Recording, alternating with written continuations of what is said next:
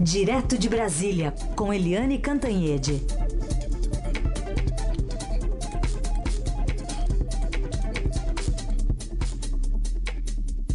Oi, Eliane, bom dia. Bom dia, Heisen, Carolina, ouvinte. Oi, Eliane, bom dia, boa semana. Começar falando sobre é, uma reportagem bastante interessante do Estadão, é, especialmente de ontem, falando sobre essa aproximação então dos evangélicos e do presidente Bolsonaro. A gente queria uma avaliação sua, levando em conta também uma avaliação negativa do presidente na última pesquisa, né? Pelo menos 50% da população não avalia bem o presidente, mas ele continua ainda assim falando para um nicho muito específico. Pois é, essa reportagem de ontem do Estadão é uma reportagem muito importante, porque mostra os caminhos que o governo Bolsonaro vem seguindo e que vai continuar seguindo porque você viu uma diminuição é, clara do poder do chamado núcleo militar. Né? Os militares andam muito quietos, muito é, recolhidos. Você teve também um recuo do, do chamado núcleo ideológico, que também está recolhido, e um avanço cada vez maior dos evangélicos, tanto no Congresso quanto fora do Congresso. A bancada evangélica no Congresso tem em torno de 200 parlamentares. Muita coisa, né? É uma bancada expressiva, muito atuante. O presidente Jair Bolsonaro, ele tem perdido pontos nas pesquisas. A avaliação dele cai, cai, cai, se deteriora claramente e, uh, apesar disso, ele mantém uma alta popularidade no universo evangélico. Ou seja, já que ele está perdendo espaço nas outras tendências, outras, outros recortes das pesquisas, ele está aprofundando a ligação dele com os evangélicos. Isso é uma forma de manter é, forte atuação no Congresso e também manter, de certa forma, a popularidade dele para não se deteriorar de vez. Agora, isso tem um preço, tem um custo. Então, o, Bolsonaro vai pedir a benção para o Edir Macedo, que é da Igreja Universal do Reino de Deus, no dia 7 de setembro, que é uma data evidentemente super importante, com muita visibilidade, ele põe o Edir Macedo bem na linha de frente para ser fotografado bem ao lado dele. Então, os evangélicos estão com tudo e não tão prosas. É, eles conseguem, por exemplo, no Estadão de ontem tem uma relação de vitórias dos evangélicos. Por exemplo, é, foram os evangélicos que vetaram a indicação do professor Mozart Ramos para o MEC. O professor Mozart Ramos é assim quase uma unanimidade nesse meio da educação. É um homem respeitabilíssimo seria um grande ministro, mas a bancada evangélica achou que ele é liberal demais, ou sei lá, esquerdista demais, e aí votou, você viu, Vélez Rodrigues, que caiu, o Weintraub, que toda hora cria um problema. É, também foi a bancada evangélica, só para citar alguns exemplos, que é, conseguiu é, que o presidente vetasse uma peça publicitária do Banco do Brasil que abordava a diversidade. A diversidade, a garotada, é, o grupo gay, quer dizer, é, essas coisas todas que são da vida, que são avanços do mundo, a, é, o acolhimento, a bancada conseguiu é, que ele rejeitasse. Também, é, olha só, é, a cartilha é uma espécie de cartilha de propaganda no carnaval, que é uma cartilha contra a AIDS do Ministério da Saúde. É claro que, como é contra a AIDS, o público-alvo sempre é muito o grupo ali, o público LGBT. É, foi cortado da propaganda. Enfim, são várias coisas. Aí o, o, o secretário da Receita Federal que caiu, Marco Sintra, tinha anunciado ou a, levantado a hipótese de cobrar impostos das igrejas evangélicas, porque elas ganham muito dinheiro, os evangélicos são, estão entre os homens mais ricos do Brasil Portanto, fazia sentido. O Bolsonaro cortou sem discussão, assim, ad limine, cortou a ideia. Ou seja, os evangélicos estão muito fortes no governo e o Bolsonaro dá sinais de que cada vez mais se aproxima deles. Isso vai, é, vamos dizer, delimitando a personalidade do governo Bolsonaro. Bom, outro tema aqui para a gente tratar, Helene, que tem a ver também com o próprio governo Bolsonaro e suas ações, é uma tentativa de controle de alguns órgãos aí. O antigo COAF, que mudou de nome, mudou de endereço, tem também a própria Polícia Federal e a Receita Federal. Isso foi tema até da sua coluna, né, Helene? Pois é, a minha coluna aqui de ontem, que se chama Big Brother, porque todo mundo quando olha, eu lá atrás fui uma das primeiras a alertar, olha, o presidente está botando a mão, na, no COAF, que agora mudou de nome, como você disse, está no Banco Central, na Receita Federal e na Polícia Federal. E a gente estava sempre com a ótica de que, com isso, o presidente estava defendendo o Flávio Bolsonaro, filho dele, de investigações, os amigos deles, os aliados, etc. Defendendo, era defesa. Mas a minha coluna de hoje, de ontem, coloca o outro lado disso. Além da defesa, em tese, os dados da Receita, do COAF, é, da PF, também podem ser usados para o ataque. A gente já viu o presidente usar dados e usar informações contra, por exemplo, João Dória, governador de São Paulo, Luciano Huck, que é sempre cotado, avetado aí como possível candidato à presidência da República, contra jornalistas. Se ele usa dados que foram já que já tinham sido circulados, são informações soltas, começa a ter uma preocupação em meios políticos, judiciários, de que o presidente também possa estar querendo centralizar os dados das pessoas e, eventualmente, fazer uso desses dados contra adversários.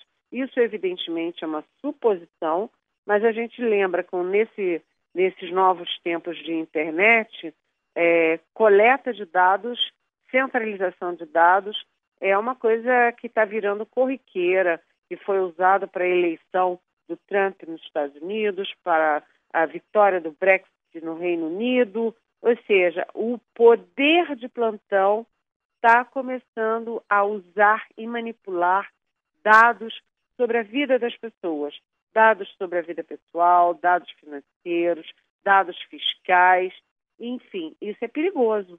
Tem que ser bem regulamentado e tem que ser bem vigiado para evitar o uso dos dados das pessoas contra as próprias pessoas. Bom, Eliane Cantanhede continua conosco para falar também sobre o ministro Sérgio Moro. Ele publicou uma foto né, nas redes sociais ao lado do presidente, dizendo que ele é bastante forte, né, tem uma saúde boa. Agora eu queria ser, não sei se a Eliane também, né? Ser um mosquitinho para saber o que, que eles conversaram numa semana, Eliane, em que a gente pode ter uma decisão importante para o Moro, que é, por exemplo, um nome diferente do Maurício Baleixo lá como diretor-geral da Polícia Federal, não? É, essa semana tem duas é, decisões importantes na área do Moro.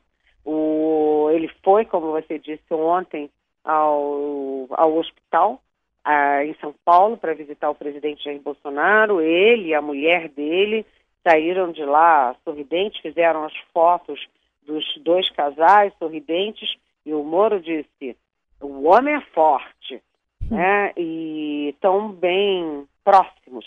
Agora, a, apesar de tudo, né? Apesar de todas as sucessivas derrotas de Moro no governo. Agora, essa semana tem duas decisões muito importantes envolvendo o Moro.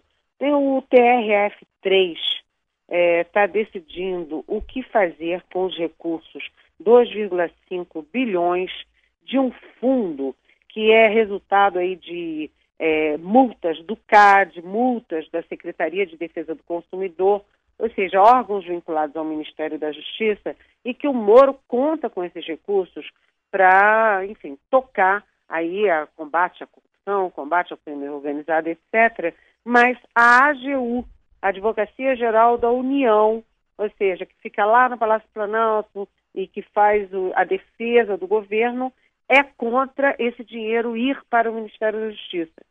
É a favor de que esse dinheiro seja usado para o equilíbrio fiscal do governo como um todo. Então, é uma decisão que vai deixar o Ministério da Justiça mais forte ou mais fraco.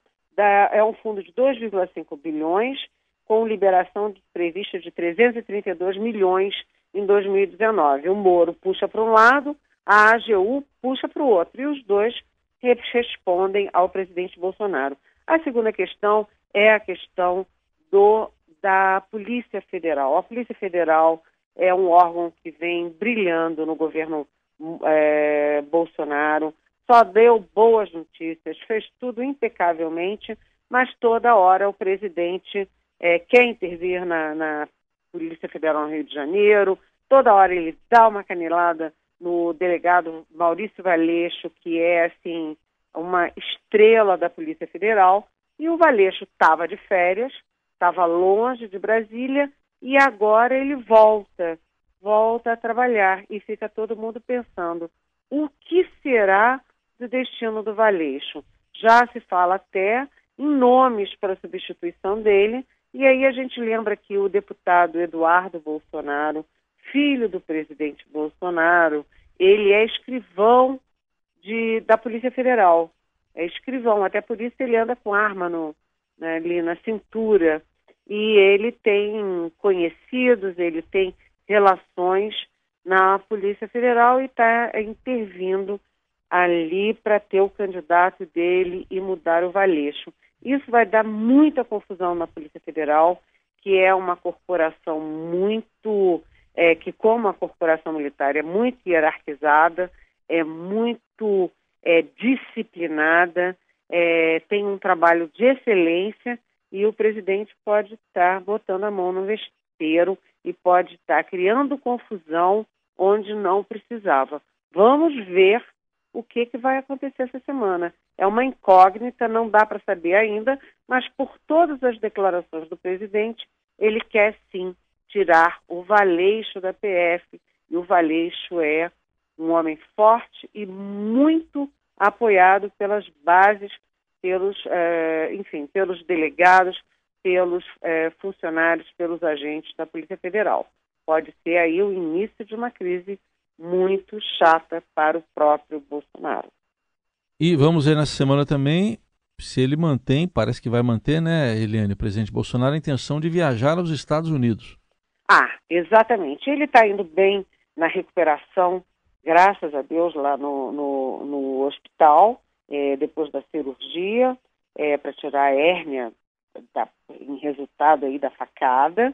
E ele está indo bem, está se recuperando bem. E ele já tinha dito que iria para fazer a, o discurso nos Estados Unidos da abertura oficial da Assembleia Geral da ONU, nem que fosse de cadeira de roda. Mas aparentemente ele não vai precisar de cadeira de roda, ele vai fazer mais uma avaliação em Brasília para poder viajar e está previsto a ida dele sim, dia 24, para Nova York, para a Assembleia é, Geral da ONU. E aí dá um frio na barriga, porque com a questão toda da Amazônia, com as frases é, intempestivas do presidente sobre meio ambiente, há um grande temor de que a, o discurso dele na, a, na ONU seja um discurso na contramão da história, na contramão do que está se discutindo por meio ambiente no mundo inteiro. E para piorar isso, né, o chanceler Ernesto Araújo se encontrou com o, vamos dizer assim, o guru da direita internacional, que é o, o Steve Bannon. Ele se encontrou com o Steve Bannon na, na, lá em, nos Estados Unidos e, segundo a versão dos jornais, eles discutiram inclusive o tom que o Bolsonaro usar, irá usar na ONU. Fica aí a impressão de que ele vai falar do jeito dele sobre meio ambiente, que é na contramão do mundo desenvolvido, e que ele possa ali assumir uma, um queira assumir um protagonismo nessa onda de direita que está varrendo o mundo. Então é um discurso que para nós brasileiros é muito importante e que dessa vez deve atrair sim aí a curiosidade do mundo desenvolvido, porque geralmente o presidente brasileiro abre a Assembleia Geral da ONU, ninguém dá muita bola. Mas eu acho que esse ano vão dar muita bola, sim, para saber o que, que Bolsonaro tem a dizer. Eliane, tem pergunta aqui do nosso ouvinte, o Edson Roberto dos Santos. Ele quer saber sobre o ministro Paulo Guedes. Né? A gente falou sobre o Moro, que é um super-ministro, Paulo Guedes é outro da economia. E o Edson quer saber se ele já não é mais super, né? Afinal, ele perdeu dois grandes aliados demitidos indiretamente pelo presidente. Ele é ou não super? Oi, Edson. Essa é uma excelente pergunta, porque é o seguinte: é, o Paulo Guedes ele é o, o, presidente Jair Bolsonaro tem ali um tripé né, de segurança que é o Moro, o Paulo Guedes e ele próprio com os evangélicos. É, e o presidente não pode correr o risco na área econômica, porque ele vem perdendo popularidade, ele tá, entrou, depois de negar o jogo político meses e meses, ele agora mergulhou fundo no jogo político para garantir o Eduardo Bolsonaro na embaixada de Washington e ele precisa da economia, precisa que a economia dê sinais de recuperação, que os empregos voltem, porque é a questão central do governo dele agora. Já que o discurso da moralidade não foi tão bem assim, já que ele criou muitos atritos e muitas frentes na área internacional, já que ele está mexendo com Polícia Federal, Receita, etc., ele precisa sim que a economia vá bem, mas ah, o mundo econômico começa a achar que o Paulo Guedes não está com essa bola toda, que ele não vai ter a força política para fazer tudo o que ele quer fazer. O Marco Sintra caiu da Receita exatamente porque é, pensava que ele queria criar a CPMF, mas ele não queria criar sozinho. O Paulo Guedes é que acha importante ter a recriação da CPMF ou algo do gênero para ele poder desonerar a folha de pagamentos e recriar empregos. Ou seja, o presidente Jair Bolsonaro, assim como cortou as asinhas do Sérgio Moro, pode estar começando a cortar as asinhas do Paulo Guedes. O mercado está com essa sensação. Vamos ver, porque aí o que, que sobra, né? O governo Bolsonaro é, enfraquecendo seus ministros fortes, acaba também se enfraquecendo, Edson. Isso aí, a gente agradece aos ouvintes que mandam perguntas, amanhã a gente tenta fazer mais também. E até ouvintes que, às vezes, quando encontra a pessoa na loja, dão um oi, né, Eliane? Foi super legal, porque, você sabe, eu estou em São Paulo e eu estava no Jardins, numa loja bem gostosa, e a Eliana da loja falou: Nossa, eu adoro seus comentários. E aí ela disse: é, é, Eu assim ainda, oi, tudo bem? E ela disse assim: Eu todo dia às 9 horas da manhã não perco as, os seus comentários na Rádio Dourado com o Heisen e com a Carolina. Muito feliz de ser reconhecida na rua por causa da Rádio Eldorado, Muito né? legal. O Eliane, sabe que a Carol tem uma fama de não olhar para a lua, né? Ela tem uma fama assim que a gente acorda é, cedo, a gente é, olha para a lua. E a Carol, contexto, a Carol nunca olha. E hoje, hoje ela olhou, mas hoje uma ouvinte nossa, que é a Rosângela. A Rosângela lá do Jardim Marajoara mandou a foto da lua para Carol às 5h40 e Oito. Oito. Nossa. Tá bom? Não, porque assim, eu vou explicar agora a conversa inteira. É porque quando a gente chega aqui de madrugada, tá sempre tudo escuro e tal, e eles falam, nossa, vocês viram a lua, tá linda e tal. Aí eu falo, não, não vi, porque eu só dirijo, olho para frente, enfim, não tenho esse costume de manhã pensando no que a gente tem que chegar para trabalhar, além das notícias e tal, eu não, não, realmente não olho. E aí todo dia eu tenho uma espécie de bullying aqui, é, quando tem lua cheia, porque eu Fico, ah, pois é, não vi. E aí tem uma música já que é emblemática, que o Nelson Olha solta ali. Céu, meu amor. Mandando olhar pro céu e tal. Tem os ouvintes também nessa relação que é tão bacana do rádio, né? Já perceberam que eu não tenho essa facilidade. Então, antes do jornal começar, eles já enviam as fotos para mim. Porque, ó, se você não viu, tá aqui a foto, meu registro compartilhado com vocês. Então é muito bacana essa relação dos ouvintes que, enfim, a gente tem esse privilégio todos os dias de estar ao lado deles também. Ah, obrigada, Rosângela, aí, por essa foto, né? Uma lua às 5h48 da manhã é o máximo. Muito boa, muito boa. É isso aí. E com os nossos ouvintes, a gente vai encerrando a participação da Eliane por aqui. Lembrando, é só mandar pergunta para ela ao longo de todo o dia, usando a hashtag Jornal Dourado, a gente captura e coloca para ela responder aqui a partir de amanhã. Obrigada, viu? Boa semana. Boa semana. Beijão.